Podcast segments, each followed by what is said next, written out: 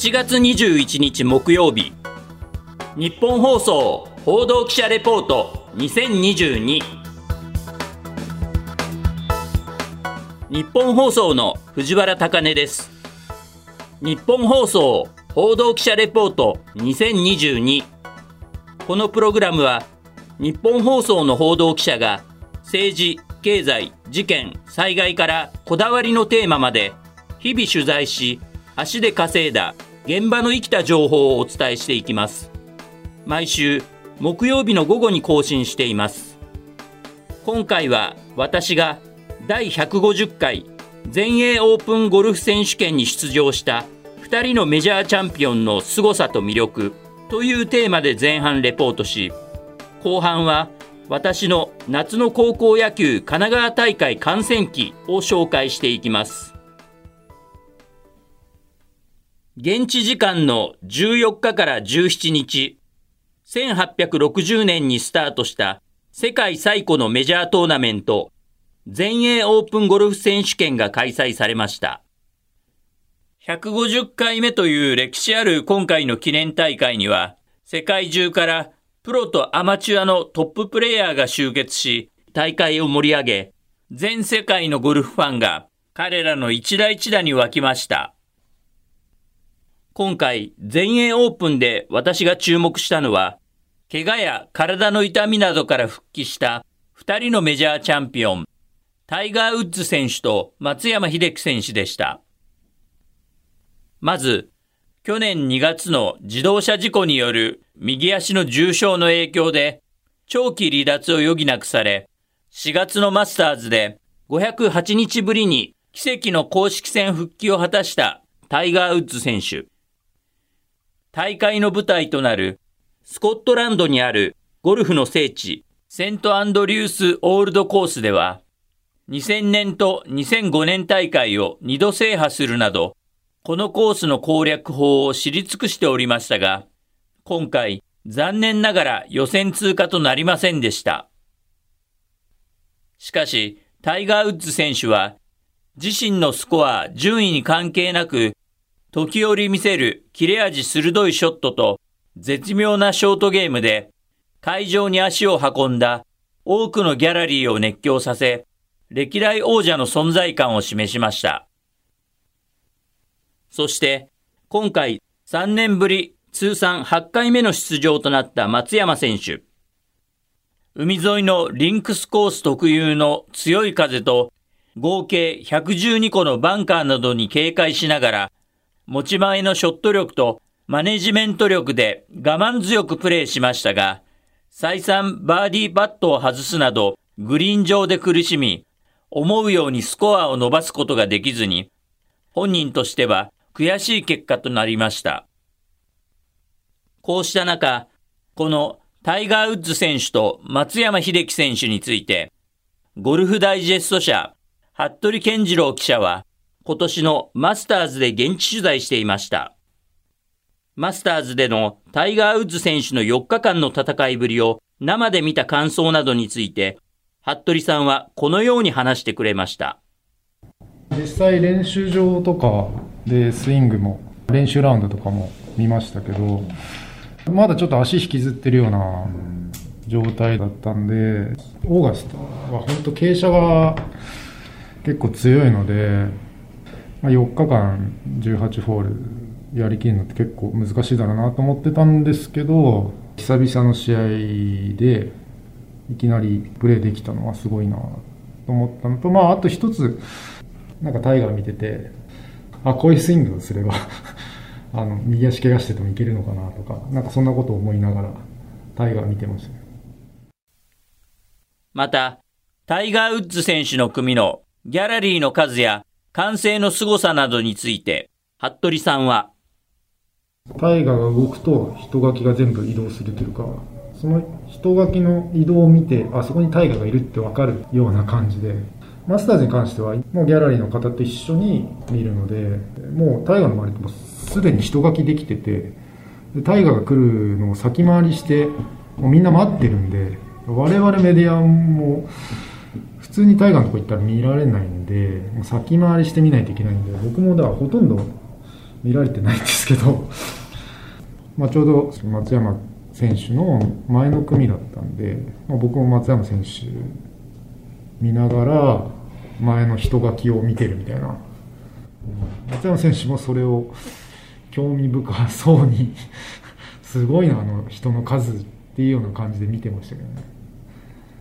松山選手もタイガース大好きなんで嬉しいんでしょうねやっぱああいうタイガーの復帰とか。タイガーが18番最後最終が上がってくるときは松山選手のプレーをちょっと置いておいてタイガーのやっぱ上がってくるの見たいと思ってそこに行って大歓声の中タイガー上がってくるの見て、まあ、結構感動ですよね、まあ、足結構引きずってましたけど、まあ、4日間やり通したっていうのはやっぱすごいなと思って。こんだけギャラリーがやっぱ湧くって。なかなかないですね。タイガーだけはちょっと別格だなって本当思いましたね。一方で今回もマスターズの開幕の1ヶ月ほど前からアメリカに渡り、現地で松山選手のプレーを密着取材し続けた服部さんは、試合中の松山選手の調子や表情、そして今後の活躍などについて、バンキシャならではの視点で次のように証言してくれました。本人が周りの新松山の人に漏らしてたみたいですけど、あと一つか二つ、なんかスイング面で自分で見つかってないものがあって、まあ、去年はそれが見つかったって言ってたんですけど本人もやりたいことに対しての何か見つかってないまんま結局やっぱ怪我してたんで本人相当不安だったと思うんですよその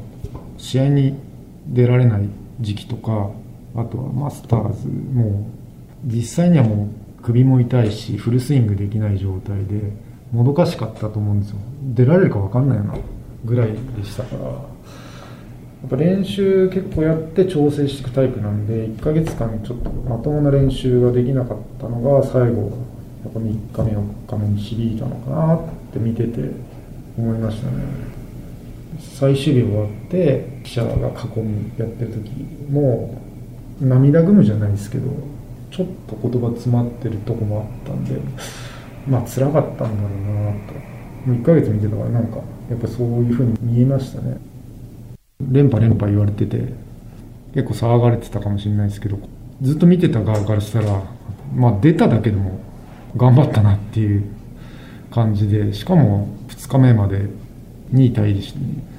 そこまで行ったのはすごいなと思うしやっぱりすごい選手だなって改めて思いましたねまあ本当本調子なら連覇もあったんじゃないかなっていうようなまあ、1ヶ月間見ててそう思いましたね。はい。結構調子いいみたいですよ。うん、まただから勝つんじゃないですかね。期待できるですよ。うん。調子良かったですしね、あの怪我する前。今シーズン、もう1勝、2勝してくれたらね、また盛り上がるでしょうしね。ねうん、楽しみですよね。私も今から3年ほど前に国内で行われた ZOZO チャンピオンシップで、タイガー・ウッズ選手と松山選手のプレーを生で見ましたが、この2人のメジャーチャンピオンに共通する凄さと魅力は、決して今の地位に安住せず、常にもっと上手くなりたい、強くなりたいと思い続ける向上心の高さと、逆境をものともしないメンタルの強さ、そして、何と言っても練習量に裏打ちされた多彩なスーパーショットだと思います。今後もタイガー・ウッズ選手と松山秀樹選手の2人のメジャーチャンピオンの活躍などを追いかけていき、その都度、レポートしていければと考えております。ここからは、先月30日に配信した私の報道記者レポートの続編として、夏の高校野球神奈川大会観戦記と題してレポートしていきます。ちなみに、先ほど前半にレポートした全英オープンゴルフ選手権は今回150回の記念大会でしたが、実は今年は野球が日本に伝わってきてから150年となる節目の年。意外なことに、ゴルフの全英オープンと野球は150という数字でつながっていました。話を高校野球に戻します。今月9日、甲子園の出場をかけた104回目の夏の高校野球神奈川大会が横浜スタジアムで開幕し、私は開会式と開幕試合を観戦しました。ただいまから第104回全国高等学校野球選手権神奈川大会の開会式を挙行いたします。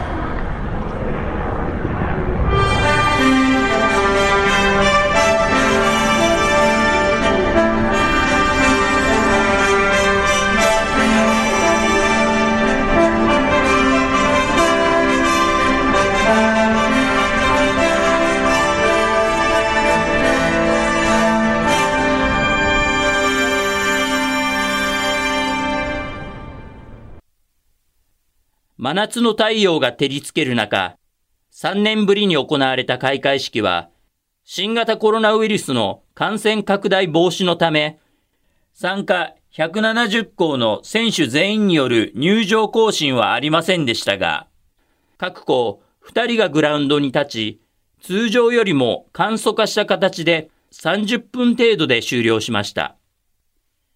開会式では、公立の大和西高校野球部キャプテン、菅井祐樹選手の堂々とした選手宣誓が球場に響き渡り、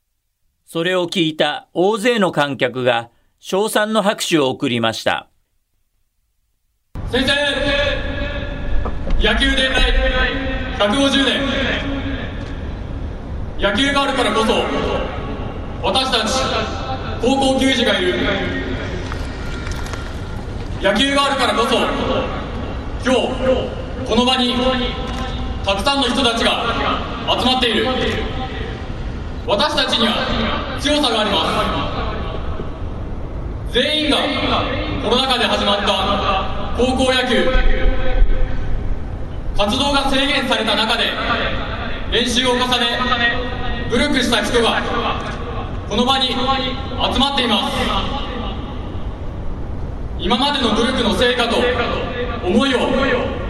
全力でぶつけるそんな野球をすることをここに誓います。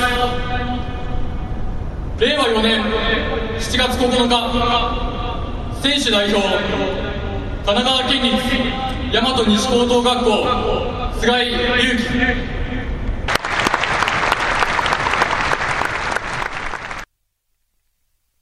そして、開会式の終了からおよそ1時間後、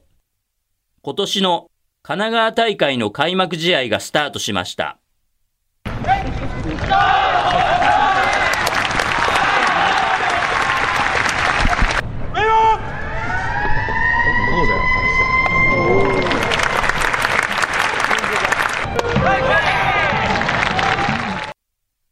試合が始まった当初、動きに硬さがあった両校の選手たちは、ブラスバンドなどによる応援を後押しに、普段の練習の成果を存分に発揮。普通に野球ができることを楽しみながら、終始全力でプレーし、私を含めて試合を見ている観客に多くの感動を与えてくれました。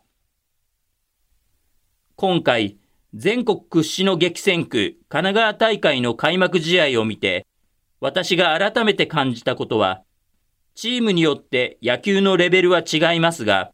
多くの人々に応援されながら、ひたむきに白球を追いかけ、それぞれのチームの目標に向かって仲間と進んでいく球児たちの姿は、